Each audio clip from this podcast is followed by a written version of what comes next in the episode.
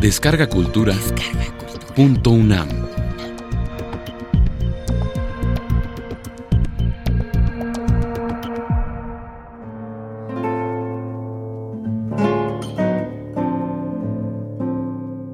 El secreto de la infidelidad. Ethel Krause.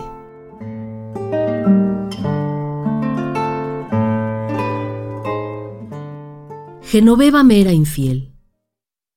Solo yo conocía el sonriente letargo con el que regresaba a casa después de haber estado con el otro.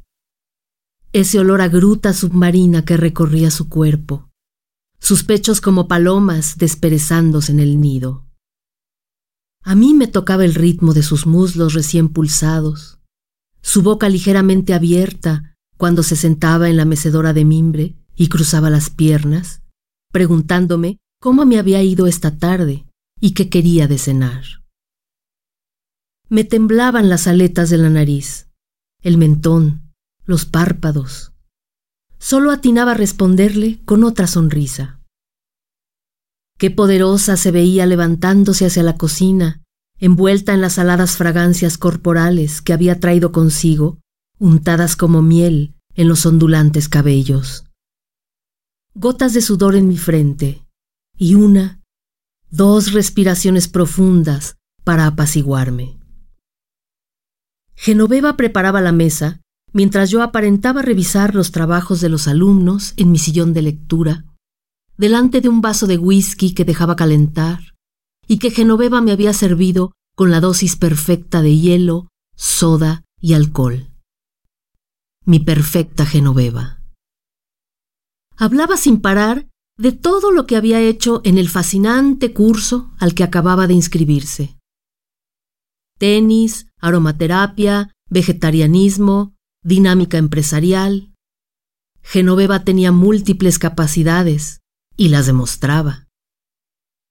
Candelas color salmón, música minimalista, un platón de ensalada con setas y cangrejo fresco, panes de ajonjolí, copas de un tinto ligeramente silvestre, mousse de limón y capuchino descremado con brisnas de moca.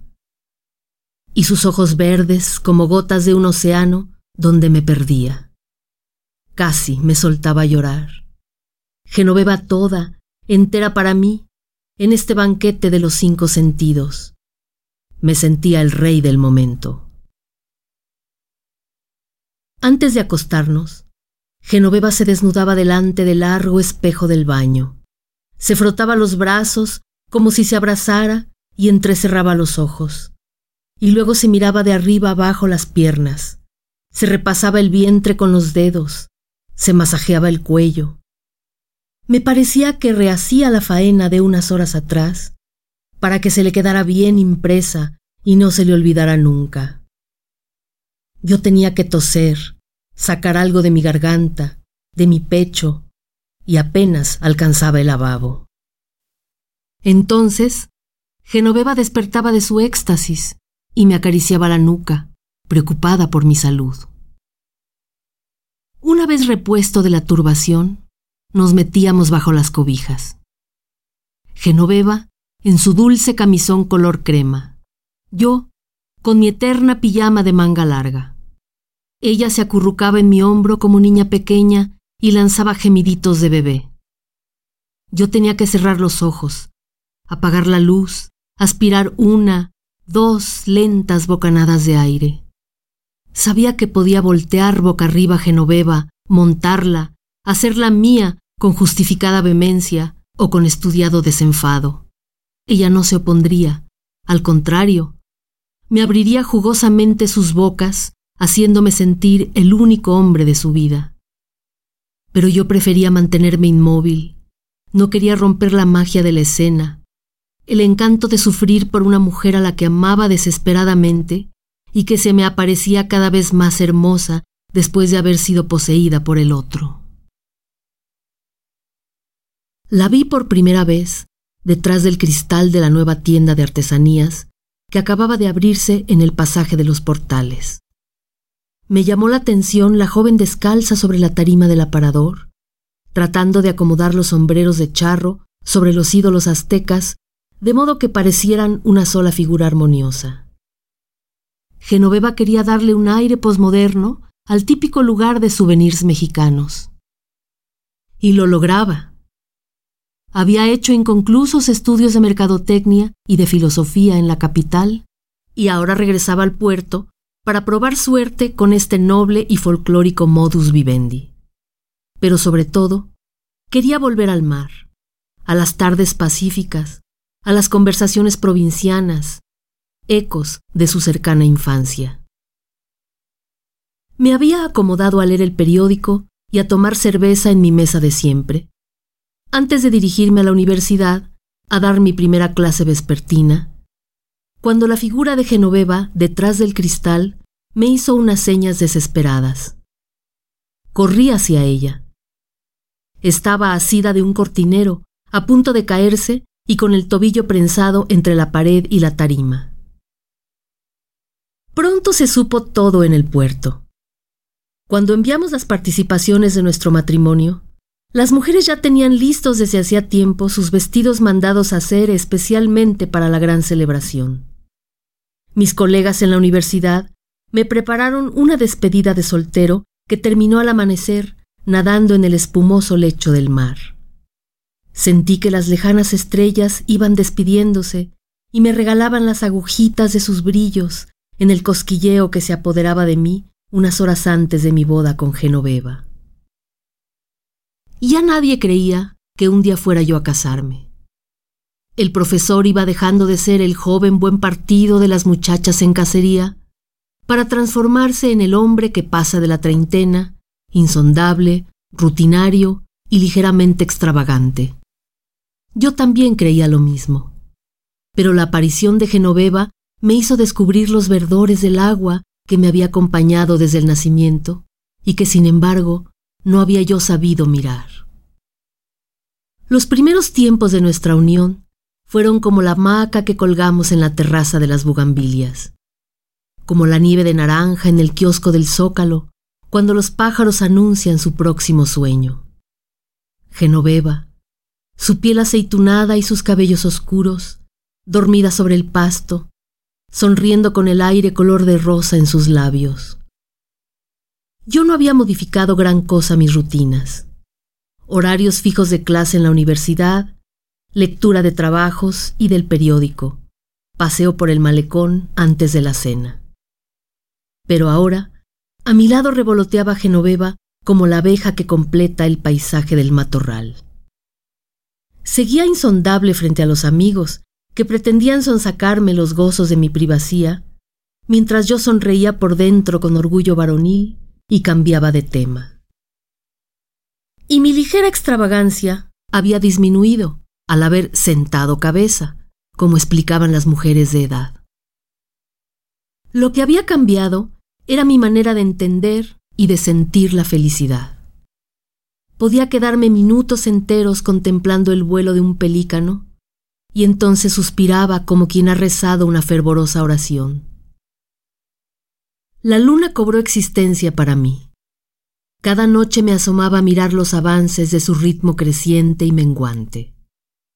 Cuando llegaba la plenitud, su redondo ojo me devolvía el reflejo de mi propio corazón. Todo esto duró acaso tres, cuatro años.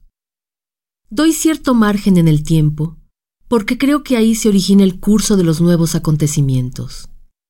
Genoveva empezó a flotar, como si no tocara piso en ningún momento. Yo la veía descalza y cubierto su núbil torso por una túnica de gasas blancas, tan vaporosas como Genoveva, que convertida en hada, rociaba con su canto las acacias del jardín. Soy profesor universitario, enseño latín y griego, sé expresarme. Así la veía yo, cada vez más alada entre resplandores color pastel. Y yo dormitaba viajando en los parajes de mis ensoñaciones.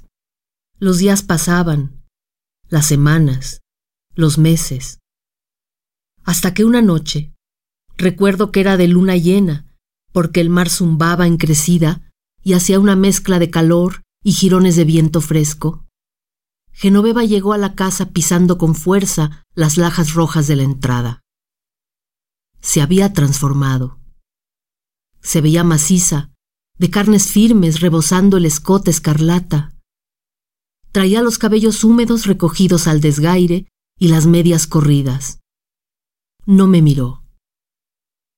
Se dirigió con voz muy aguda a la cocina y desde allí me preguntó si quería unos canapés de paté frío con hierbas finas que acababa de aprender en su nueva clase de delicatessen.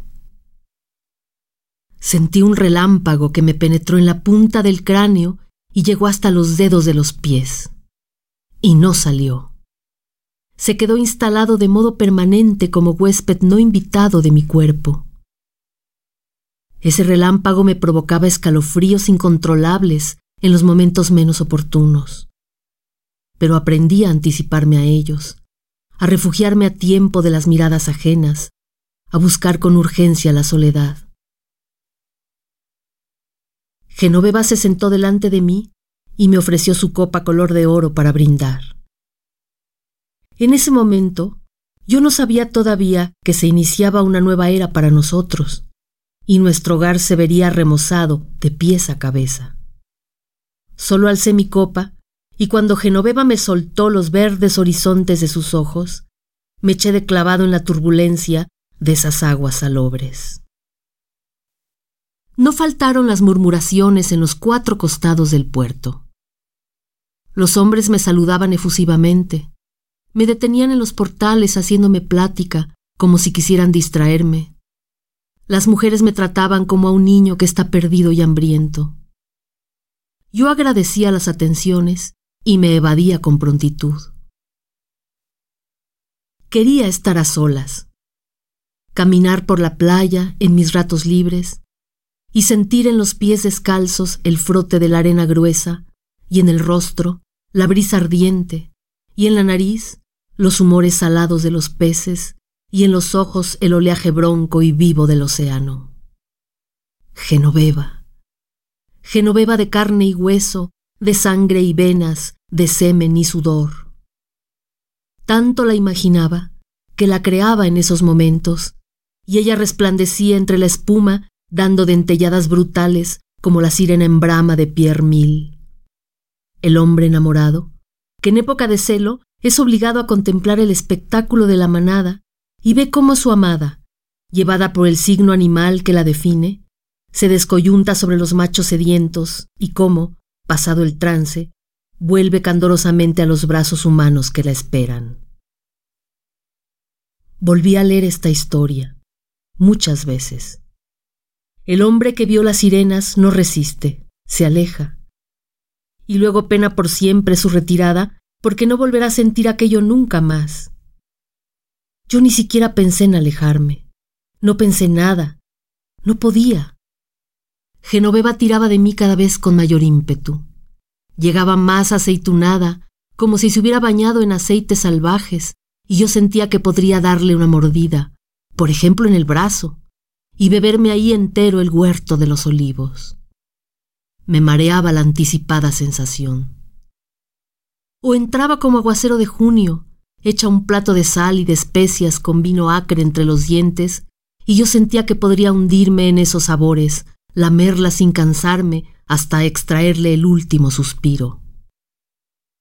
A veces olía pescado a punto de pudrirse, y yo tenía que aferrarme a los brazos del sillón para no correr hacia ella, abrirle de par en par su pescadería y obligarla a que me diera a probar el centro de su pez, rojo, palpitante, a punto de pudrirse en su cuerpo.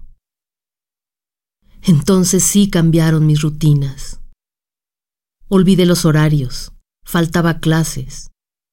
Por compasión no me hacían reclamaciones. Se me encendieron las mejillas y ya no me quedaba quieto contemplando mansos horizontes. Adivinaba a Genoveva a todas horas, en todas partes. Me parecía que nunca estábamos lejos uno del otro. En la inexorable redondez de las piedras del acantilado creía tentar sus pechos generosos. En los tumbos del océano podía copular con su cuerpo animal y resollábamos juntos bajo la helada luna. Regresaba exhausto de mis fantásticas vivencias. pero expectante. Pronto me encontraría con la Genoveva de esta noche, preguntándome qué quiero de cenar, y yo descubriría un nuevo matiz en su mirada, en el giro de su codo sobre la mesa, en el ronroneo de sus labios hinchados. Entonces el ciclo se renovaría una vez más. Tomaba el camino de los portales, indiferente a los rumores cada día más ostensibles, cuyo objetivo era que yo por fin me diera cuenta de lo que pasaba delante de mi nariz. Los demás ignoraban que fui yo el primero en saberlo, y había encontrado en esto que pasaba una insospechada puerta hacia la felicidad. Perdí la cuenta del tiempo. Afuera pasaban los años, pero dentro de mí se había detenido el transcurrir. Solo el instante me era perceptible. Vivía sumergido en él. El instante en que Genoveva llegaba a la casa y la poblaba de colores, sonoridades, aromas, vibraciones y humedades. Entonces yo comenzaba a vivir de verdad. Un nuevo orden fue estableciéndose poco a poco en mis quehaceres. Más bien, una jerarquía diferente. Las clases se convirtieron en una obligación laboral que yo cumplía con el mínimo esfuerzo. En vez de dedicar mis horas a revisar los trabajos de los alumnos, buscaba en las mitologías clásicas figuras que me evocaran la naturaleza de Genoveva. Me creían resignado, y con el cometido de recuperar mi dignidad, dedicándome con toda mi fruición al estudio. Olvidar la bajeza del mundo, alzando los ojos al espíritu. Incluso me brindaron un cubículo en la biblioteca principal. Efectivamente me encerraba allí, pero para aislarme y gozar sin límites los libros ilustrados que a través de la historia de las culturas me acercaran aún más a Genoveva. Alas de libélulas presas en la cabellera de diosas nocturnas. Telas de araña monumentales tejidas con la baba sexual de las mujeres lagarto los dedos víboras indagando sus oscuros agujeros, los setecientos pechos femeninos esculpidos en el oro de las cuevas, en el denso palpitar de las montañas. La rajadura pétrea, la hendidura de fuego, la grieta acuática, la herida del huracán por donde brota la vida, la reunión de los elementos en el centro del cuerpo femenino, Genoveva, el sumum de todas las mujeres. El resto del tiempo, las tardes sobre todo, cuando Genoveva partía, acabada la siesta, yo salía a caminar por la playa.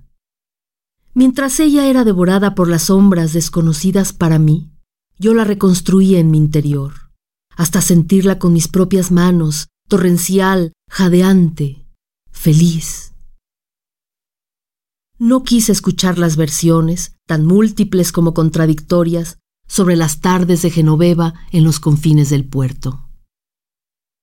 No me interesaba si era un foreño que domaba caballos en los ranchos altos, si era el hijo del gobernador que se la llevaba en su aeroplano hasta un lago con cabaña y esquíes, si era el viejo pervertido que vivía solo en su bote de vela y se alimentaba de jóvenes hermosas recién llegadas al mar. Hubo quien dijo que no era un hombre, sino un extraño pájaro con patas de buey y ojos de cuervo que aparecía en épocas de nubarrones. Mientras menos supiera a dónde se iba Genoveva en las tardes, más Genoveva tenía yo en la imaginación. Lo que menos me importaba era el otro. Si cada vez descubría yo a una Genoveva distinta que enriquecía el calidoscopio donde la miraba. No quise tocarla más. No tenía necesidad. Cuando llegábamos a nuestro lecho, ya le había sentido todos los poros de la piel en el cuerpo de arena de la playa. Genoveva me agradecía lo que ella consideraba mi prudencia y bostezaba sonoramente durmiéndose con la cabeza recostada en mi pecho. Pero a veces me buscaba, me buscaba de verdad. No solo los tímidos intentos de las mujeres casadas, tan fáciles de estimular o de contener, según la ocasión y el deseo. No, me buscaba como hembra, y mis recursos apaciguadores para evitarlo no surtían efecto. Entiendo que su propia satisfacción tan constantemente alimentada, le provocaba súbitos ataques de febrilidad y allí estaba yo para calmarlos. Con todo mi ser retenía yo los movimientos, los espasmos, los giros, los jugos de mi cuerpo, y permitía que ella hiciera lo que quería, aunque no siempre logré contener a mi corazón, que se vencía por fin, agradecido.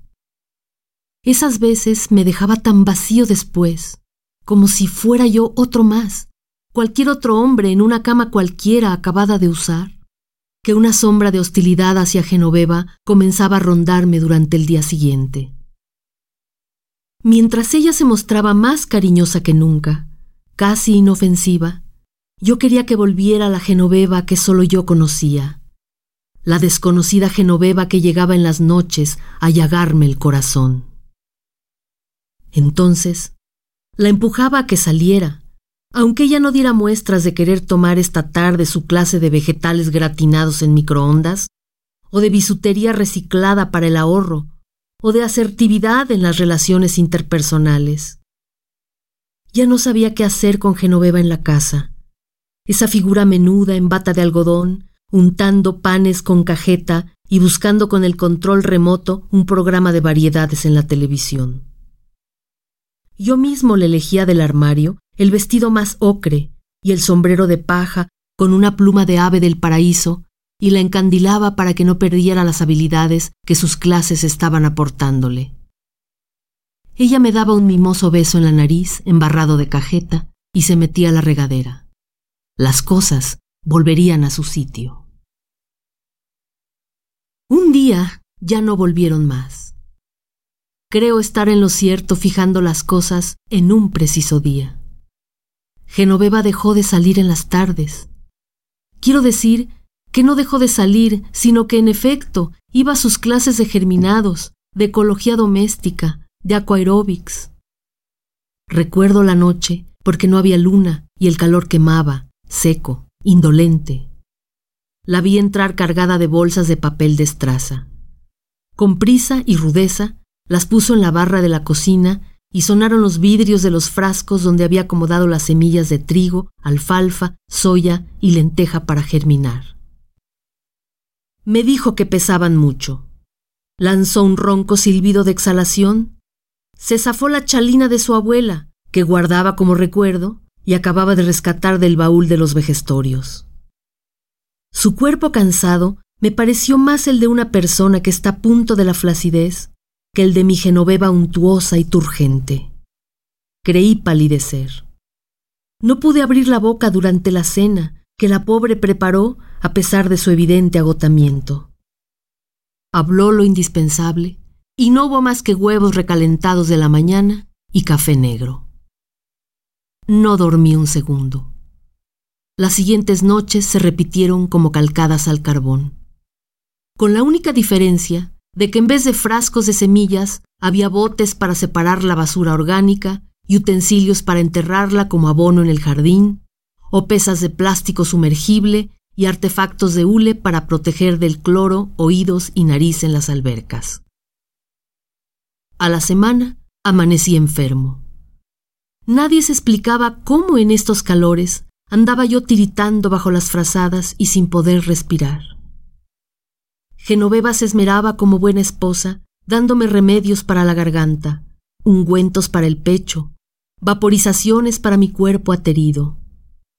Me sonreía como si su rostro fuera una taza de leche con vainilla, y se amodorraba a mi lado, tapándose con su chalina vieja.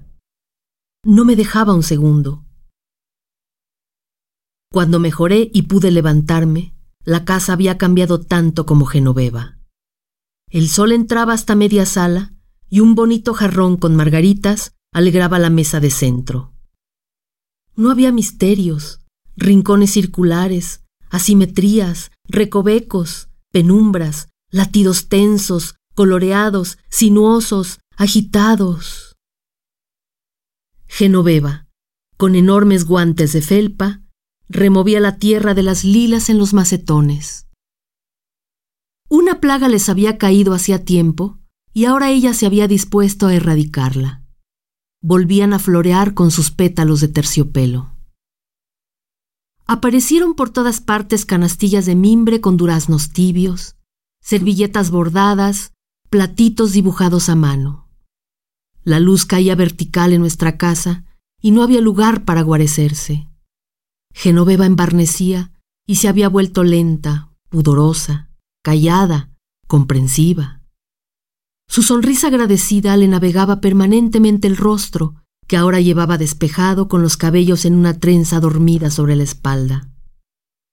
Todo el mundo estaba de acuerdo en aceptar que el hechizo en el que había caído Genoveva se había esfumado. La perdonaban porque había vuelto al redil y estaba convirtiéndose en esposa ejemplar, como correspondía a las mujeres casadas. La invitaban y la acompañaban a los ires y venires en la vida del puerto, mientras que a mí me veían con silencioso respeto. Había yo cobrado una redoblada dignidad delante de los demás, porque ningún otro hombre hubiera reaccionado con la gallardía que no perdí en ningún momento. Ningún otro hombre supo lo que era esa Genoveva que estaba yo perdiendo. Ninguno la tuvo como yo, en el filo candente de la ajenidad que me revelaba el más íntimo secreto de esa mujer, me la mostraba abierta, entera, plena en su naturaleza de mujer esencial, mujer especie, mujer manantial, mujer materia, mujer eterna.